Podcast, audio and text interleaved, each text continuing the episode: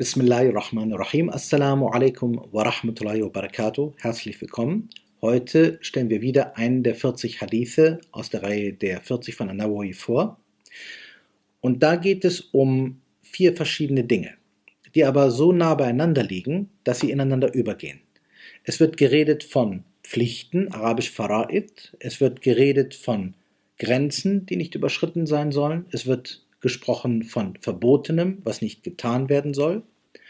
Und es wird von dem gesprochen, worüber Allah Ta'ala geschwiegen hat, aus Barmherzigkeit für die Menschen.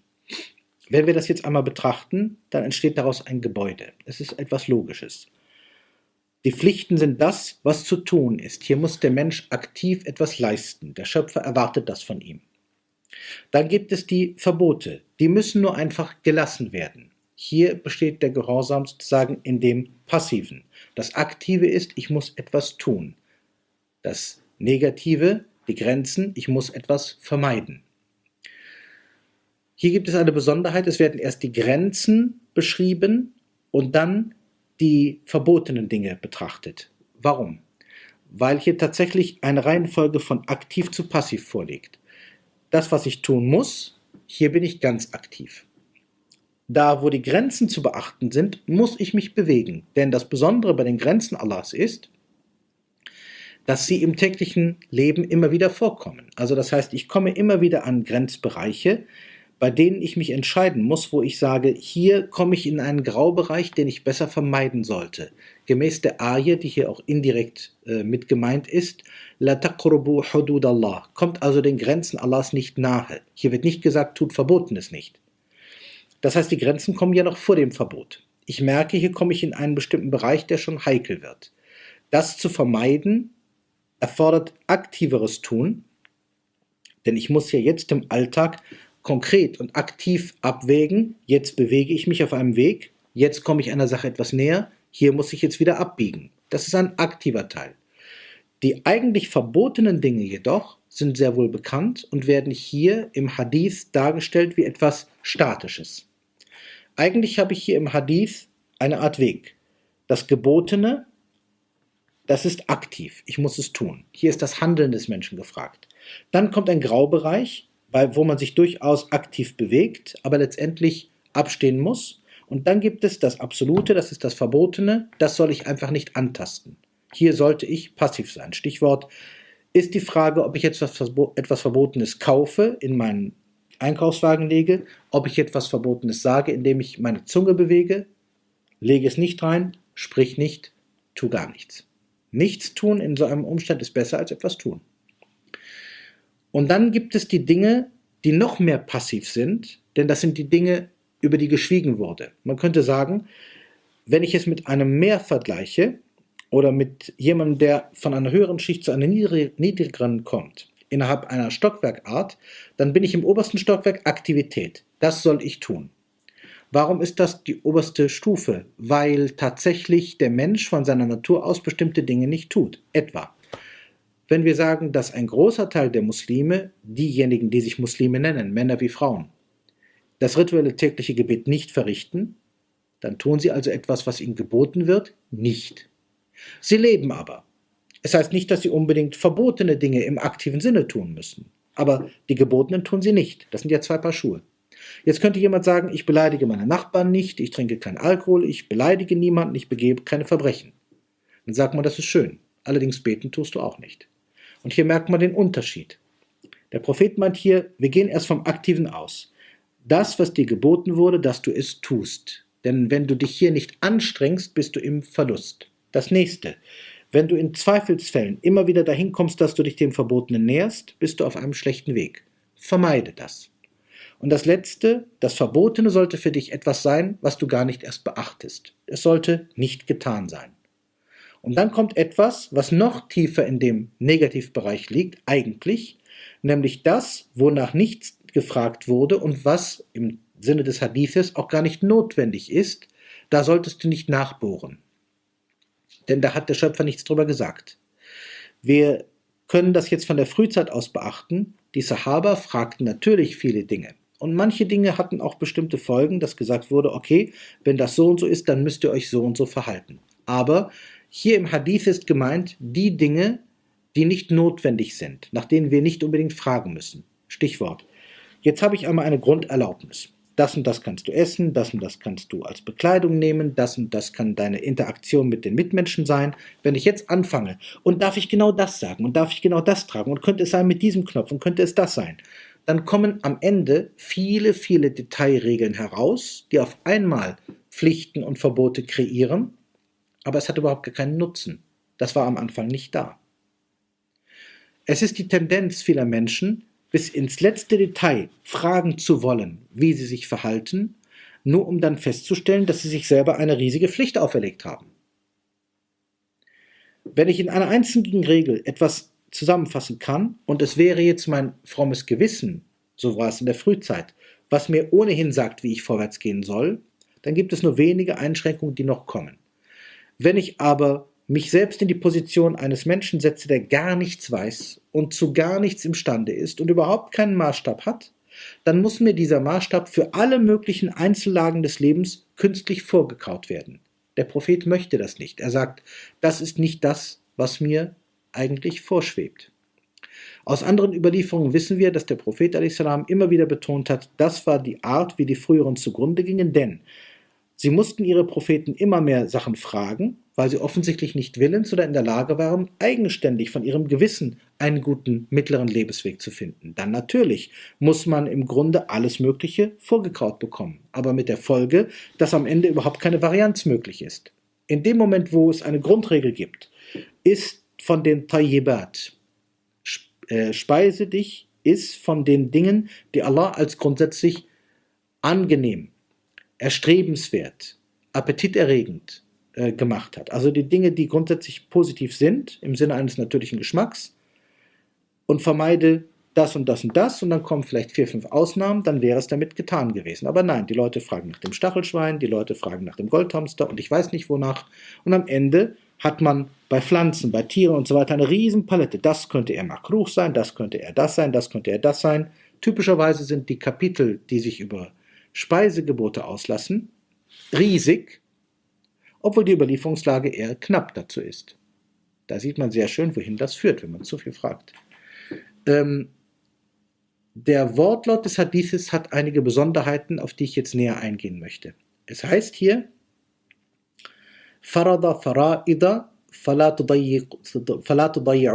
Das heißt, er gemeint, Allah hat Pflichten als Pflichten auferlegt. Fala bedeutet hier etwas zugrunde gehen lassen, etwas untergehen lassen. Das heißt, lasst sie, gemeint bei euch, nicht untergehen. Hier ist das Bild sehr schön, nämlich eine Sache geht zugrunde, wenn man sich um sie nicht kümmert. Das ist nämlich auch der Weg. Ich habe zum Beispiel eine Verpflichtung, sagen wir mal, und ich bin in der Verpflichtung irgendwann nachlässig. Und irgendwann vernachlässige ich es. Wie viele Leute gibt es, die gut anfangen und hinterher in ihren Dingen, die sie Allah gegenüber tun müssen, nachlässig werden. Wenn jetzt kein Warner auftritt und sagt, schau mal, du hast das vorher etwas besser gemacht, halte ich doch ein bisschen mehr dran. Aber dann heißt es, ich habe keine Zeit mehr, ich bin jetzt mehr beschäftigt, ich tue das jetzt nicht, dann gehen diese Dinge zugrunde. Im Koran gibt es verschiedene Stellen, die ebenfalls so sind, wo es heißt, und die nachkommenden Generationen, die nach einem bestimmten Propheten kamen, ließen das Gebet verloren gehen. Das ist eine ähnliche Formulierung. Das heißt, die Verpflichtungen sind eigentlich ein Schutz für den Menschen, weil eine bestimmte Lebensweise darin bestimmt wird. Und in dem Maße, wenn der, äh, wie der Mensch oder wo der Mensch diese Dinge aufgibt, verliert er einige Stützpfeiler, einige Dinge, die ihm eigentlich Halt gegeben haben. Jetzt auf einmal wird er ein haltloser Mensch. Er wird ein Mensch, der eigentlich nur noch diesen Dingen nachfolgt, den Dingen, die ihm sein, äh, seine Wunschseele vorgibt. Und das nächste, Wahadda hududan. Das ist jetzt äh, ein Wortspiel auch. Hadda heißt wortwörtlich, dass eine Grenze gesetzt wird oder dass eine Linie gezogen wird. Ursprünglich der altarabische Stamm Hadda bedeutete, dass jemand wie mit einem Nagel oder einem Kratzinstrument eine Linie in einen Stein oder einen festen äh, Untergrund hineingekratzt hat. Und so gab es etwas, was auf der einen Seite der Linie lag und was auf der anderen Seite der Linie lag. Diese Form wurde als Grundstamm genommen und führte zu verschiedenen Dingen. Aus der altarabischen Form Hada wurde auf der einen Seite Ahad, einer, denn auch der eine ist die Trennung zwischen ihm und dem Rest. Sobald ein, eine Eins auftritt, ist das Nicht-Vorhandensein beendet. Das heißt, der Beginn ist immer einer. Und deswegen hat das auch den Nebeneffekt, weil der Begriff Hadda sprachverwandt ist mit Ahad, dass wenn man sagt, Qul huwallahu ahad, er ist der eine, der die Trennung darstellt. Er ist der eine, der zwischen dem Korrekten und dem Nicht-Korrekten trennt, der zwischen im Grunde seiner Schöpfung und dem Nichtsein steht. Er ist derjenige, der vorhanden ist. Und der Begriff Hadda ist eine andere Ableitung aus diesem altarabischen Stamm. Hadda Yahiddu oder Hadda Yahaddu. Hier bedeutet es, hier wird etwas festgelegt. Und zwar wörtlich, es werden Linien gezogen, das ursprüngliche Had, altarabisch, und wenn Linien gezogen werden, dann wird ein Bereich festgelegt. Und das genau ist hier gemeint. Es ist so, als würden wir auf einer Ebene sein und um uns herum hat der Schöpfer Subhanahu wa ta'ala bestimmte Linien festgelegt. Wir bewegen uns in dieser Ebene, sinnbildlich für das Leben, aber wir sollen nicht zu weit an die Ränder der Ebene vordringen, denn da kommen wir in Bereiche, die wir nicht überschreiten sollten. Es sind sozusagen Warnmarkierungen, so könnte man es vielleicht auch beschreiben. Und jenseits dieser Wahlmarkierungen kommt dann eben etwas, wo dann beschrieben ist, Waharrama Ashya'a. Das ist interessant. Und er hat Dinge verboten. Hier ist interessant, nicht ein ganzer Lebensweg ist verboten oder ein, ein ganzer Bereich, sondern hier wird von Dingen gesprochen. Die Hudud sind weit gestreckte Grenzen, aber nach ihnen kommen jetzt die Problemfelder. Die sind nicht so viel wie das andere, sondern es sind bestimmte Dinge. Bestimmte Dinge werden jetzt verwehrt, weil sie in ihrer Gänze oder unter bestimmten Umständen schlecht sind für den Menschen. Und das heißt, in diesem Sinne, wasakata und er, subhanahu wa ta'ala, er Allah, schwieg über Dinge, es heißt wasakata an ashya, mehr wird das, äh, anders wird das gar nicht ausgedrückt, und zwar Rahmatan lakum, als Barmherzigkeit für euch oder euch gegenüber und nicht aus Nachlässigkeit oder Vergessen. Das heißt, es, diese Barmherzigkeit, etwas nicht genannt zu haben, ist ganz bewusst da. Manche Kommentatoren nennen das so.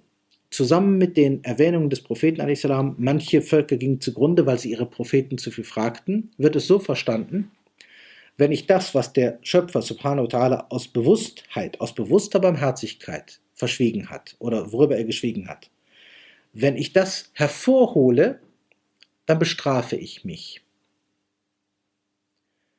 Das ist auch ganz logisch. Der Schöpfer hat, sagen wir, über eine Sache XYZ geschwiegen. Ich kann diese Sache also grundsätzlich tun. Ich werde nicht zur Verantwortung gezogen, wenn ich das tue, weil es darüber noch keine Regel gibt. Ich muss nur meinem Gewissen folgen.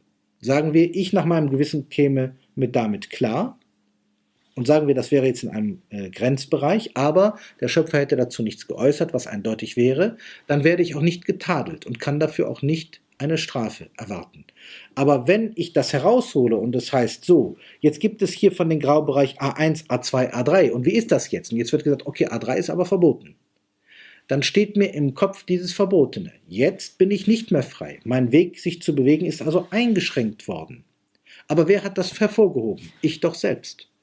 Also habe ich mir das Leben schwerer gemacht. Streng genommen, ich habe mich selbst bestraft. Und daher, es gilt allgemein in der islamischen Auffassung, wenn Allah aus Barmherzigkeit oder aus einem bestimmten Wunsch heraus, den wir nicht wissen, etwas bedeckt lässt und wir ziehen es hervor, dann ist es so, als hätten wir eine Barmherzigkeit Allahs abgelehnt. Das kann keine gute Folge haben. Und so heißt es dann deutlich, also fragt nicht danach. Der Wunsch zu fragen ist ganz, ganz entscheidend. Hier im Originaltext steht aber hier, Fala tabhathu anha. Das ist noch mehr als nur Fragen. Bahatha yabhathu bedeutet forschen, wörtlich auch graben in etwas. Ein Bahith, ein Forscher, ist wortwörtlich einer, der in der Erde gräbt, um etwas Verborgenes hervorzubringen. Jemand, der also in einer Sache nachfühlt, der intensiv forscht, ob er da etwas findet. Nicht, dass das nahe liegt.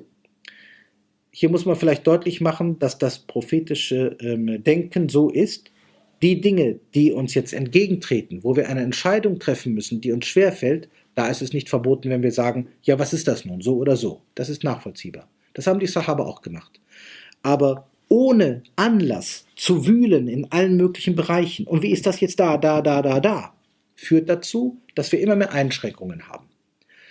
Das ist etwas, wovor der Prophet in diesem Hadith also deutlich warnt. In diesem Sinne möchte ich auch dann beenden. Assalamu alaikum wa rahmatullahi wa barakatuh.